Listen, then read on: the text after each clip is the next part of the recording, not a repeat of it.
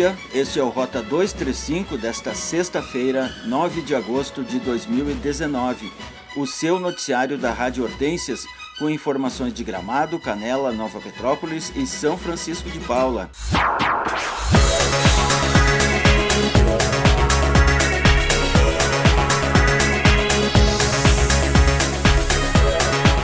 Rota 235 você acompanha de segunda a sexta às 7 da manhã, com repetição às 11 ou a qualquer momento o nosso podcast em radiohortensias.com.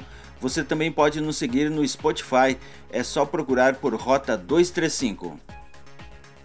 A Prefeitura de Canela está desde quarta-feira com um grave problema no sistema do servidor central que impossibilita qualquer pagamento eletrônico, geração de guias e outros serviços que dependam da internet. O problema inviabiliza principalmente o atendimento aos contribuintes e, devido a isso, uma ordem de serviço suspendeu os trabalhos na tarde de ontem e também durante essa sexta-feira.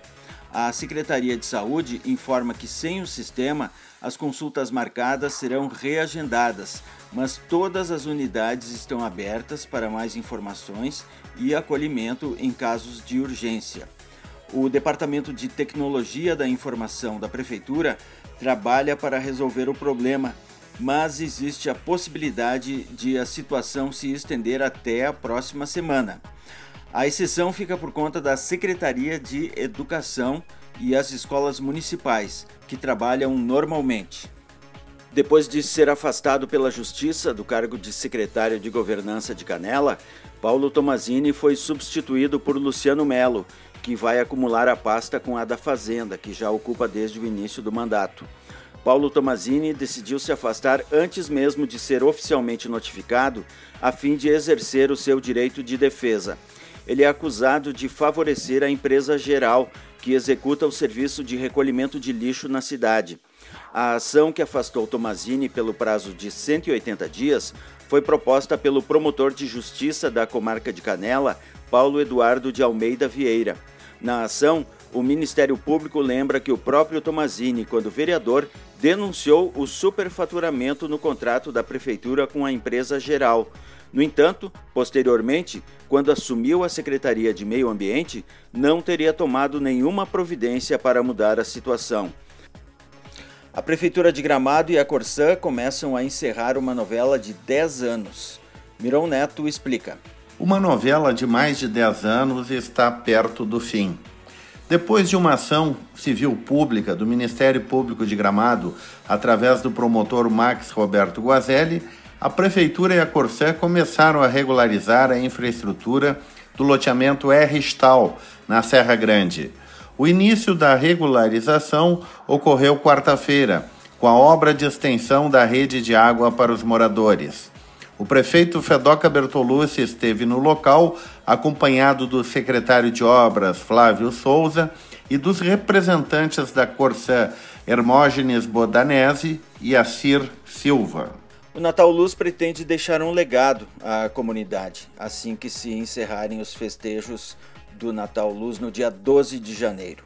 Quem conta é o presidente da Gramado Tour, Edson Nespolo. Tem novidade sim. Hoje nós estamos sem chafariz, nós temos praticamente hoje sem oxigenar a água lá.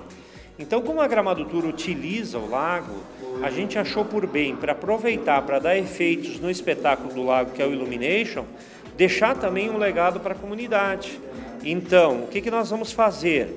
Nós vamos no Lago Joaquim Itabir fazer um novo chafariz, que vai entrar no final de outubro para o espetáculo que vai acontecer no lago, mas terminado o Natal Luz, nós vamos ter a comunidade usufruindo do novo chafariz, que além de embelezar, de fazer os efeitos do chafariz, inclusive com luz, ele vai oxigenar a água do Lago Joaquim na Ritabira. Então, eu acho que a Gramado Tour vai deixar com o Natal Luz uma grande, uma grande eh, sacada para a comunidade que vai ser os novos chafarizes do, do Lago Joaquim na Ritabira. Esse é o presidente da Gramado Tour, Edson Nespolo. O Dia do Patrimônio, 17 de agosto, já é comemorado no Brasil e este ano ganhou status oficial no Rio Grande do Sul. A intenção é valorizar o patrimônio cultural do Estado. São Francisco de Paula é um dos destaques da celebração. apresentando três ações que valorizam o patrimônio cultural envolvendo a comunidade. Segundo o secretário de Turismo, Cultura e Desporto, Rafael Castelo Costa, a questão do patrimônio em São Francisco de Paula é muito forte. A cidade está construindo um inventário cultural e a celebração do Dia Estadual do Patrimônio Cultural veio ao encontro dessas ações culturais. O Museu de São Francisco, que reabriu há dois meses, estará de portas abertas sem cobrança de ingresso no dia 17 de agosto, apresentando acervo com objetos da sociedade serrana e uma apresentação do coro São Francisco de Paula. O uso de temperos e ervas condimentares na merenda escolar para a diminuição do uso de sal foi tema de curso de merendeiras das escolas municipais de educação infantil e escolas municipais de ensino fundamental de Nova Petrópolis e Picada Café. A capacitação foi realizada no CETAMP, Centro Regional de Formação Profissional de Agricultores de Nova Petrópolis. As atividades foram planejadas pela nutricionista de Nova Petrópolis, Sofia Rambo, e pela nutricionista de Picada Café, Gabriela Betemps, em conjunto com as extensionistas da Emater, Elisete Benck, Neuci Frata Santiago e Verônica Paludo. As receitas foram sugeridas e executadas pelas extensionistas. Bolo integral de banana, pão caseiro com ervas aromáticas e condimentares, bolo de maçã, laranja e canela, pasta de alho, consomê de moranga e suco verde com gengibre foram as receitas ensinadas às merendeiras. Todas foram aprovadas e serão incluídas no cardápio das escolas.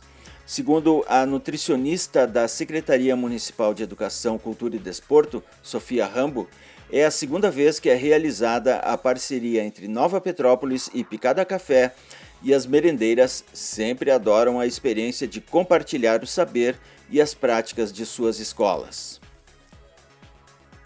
Os ingressos para a comunidade gramadense assistir aos filmes produzidos pelo Educavídeo já podem ser trocados. Assim como em anos anteriores, a troca será feita por alimentos não perecíveis. 2 quilos de alimentos equivalem a um ingresso para a noite do dia 15 de agosto, quinta-feira. A cerimônia começa às 19 horas no Palácio dos Festivais. A entrega dos alimentos poderá ser feita em escolas da rede municipal. Além das unidades escolares, também há ingressos para a troca na sede da Secretaria Municipal da Educação com o professor Vinícius. Nesse ano, o Educavídeo apresentará 10 produções.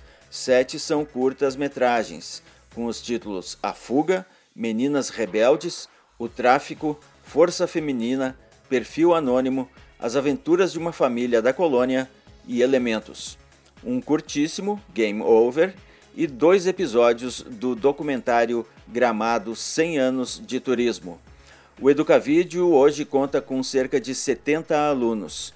Ele iniciou as atividades em 2011 com a participação em um projeto do Instituto Claro, o Claro Curtas. No ano seguinte, formaram-se núcleos em algumas escolas e desde 2016, por meio de decreto municipal, o Educavídeo se tornou um programa municipal, sendo realizado pela Secretaria da Educação e tendo a parceria da Gramado Tour. Hoje o dia será de céu parcialmente nublado na região das Hortênsias. As temperaturas variam de 15 a 28 graus. Em Canela, o sol nasce às 7 horas em ponto e vai se pôr às 17h55. As informações são de tempo.com.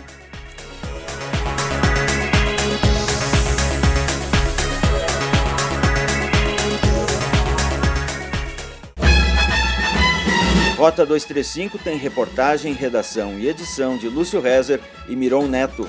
Voltamos na segunda-feira, às 7 da manhã, na Rádio Hortências. As edições ficam disponíveis para serem ouvidas a qualquer momento no site radiohortensias.com. Você também pode nos seguir no Spotify, é só procurar por Rota 235. Um excelente fim de semana, até segunda-feira.